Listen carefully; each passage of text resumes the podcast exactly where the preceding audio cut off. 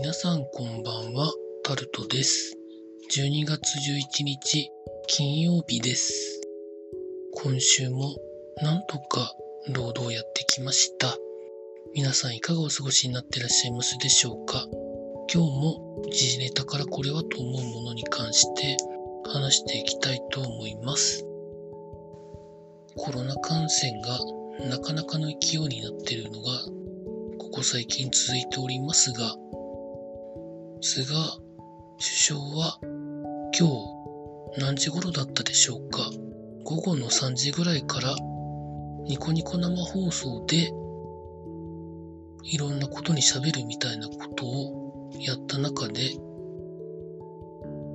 ご本人はどうかわからないんですけどそこまでコロナに関心があるのかどうかがかなり疑問かなというふうな印象を受けたんですけど皆さんどうお感じになったでしょうか？まあ見られた方見られてない方いらっしゃると思いますけど尾身会長を代表とするあの皆さんたちとなんか危機感が共有できてないんじゃないのかなというふうに感じます。どうなっていくのでしょうか？続いて旅行会社の HIS が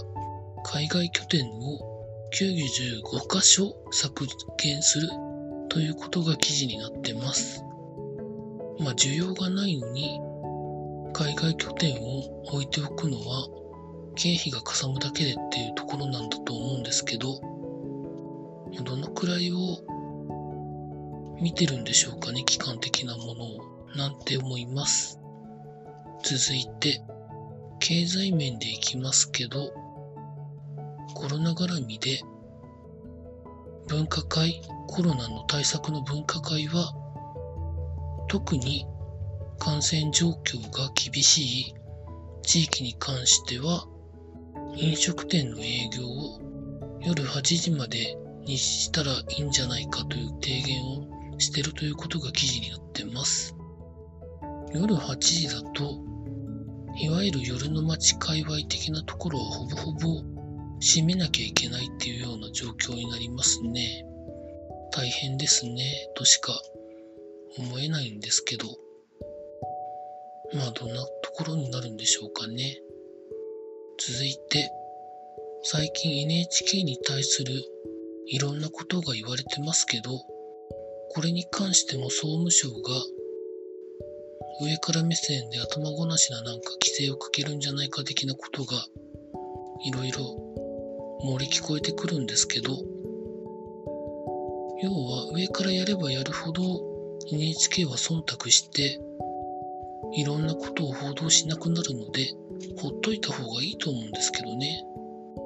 その強引な受信料の取り立てとかそういうところには目を向けるのはいいと思うんですけどいろんなことを言って、政府に忖度させるようなことになりやしねえか。まあもうなってるんですけど、それがさらに、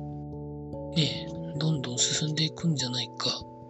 っていうところを思ってるんですけど、どう思われますでしょうか？続いて、俳優の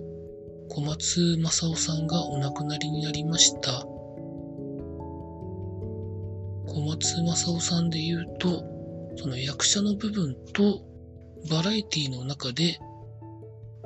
いろんな活動されてきたっていうところが印象が私は持ってまして、伊藤四郎さんと一緒に何かをやるっていうのがものすごく当時面白かったなと感じてるところでございます。お悔やみ申し上げます。